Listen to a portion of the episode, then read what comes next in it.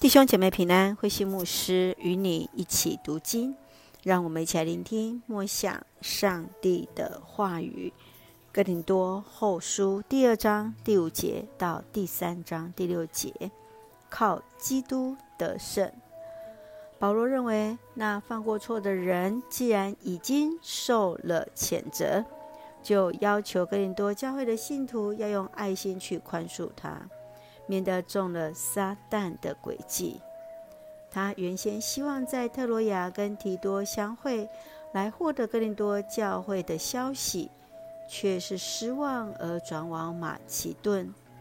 保罗以他的使徒职分来对待哥林多教会的信徒，他更以身为使徒来参与在基督得胜的行列中，乃是受到上帝的指派。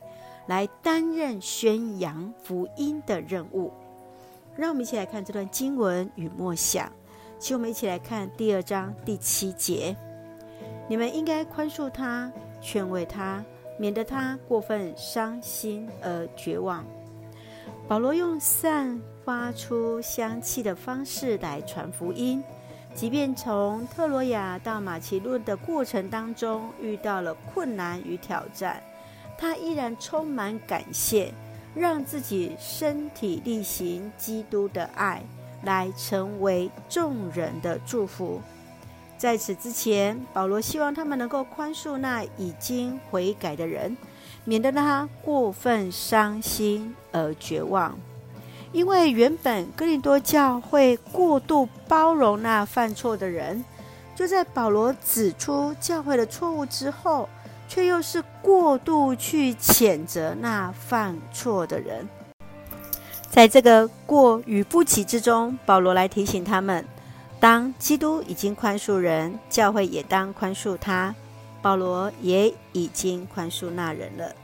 因此，为了基督的缘故，信徒们对犯错者的爱，就是顺从基督，来活出对人的爱。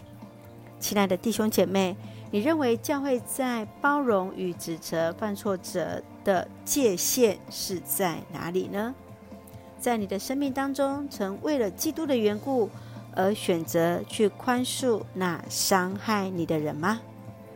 让我们一起用第二章第五节作为我们的金句：我们好比基督献给上帝的馨香之气，散发在那些得救和失善者的人身上，是的，愿我们就像是基督献给上帝的馨香之气，来分享给我们周遭的人。一起用这段经文来祷告。亲爱的天父上帝，谢谢主赐给我们新的一天，让我们从主的话语领受力量。求主帮助我们学习彼此相爱，彼此宽恕。使我们的生命得以有主的馨香之气。愿主赐福我们所爱的家人身心灵健壮，恩待我们所爱的国家台湾有主的掌权，使我们做上帝恩典的出口。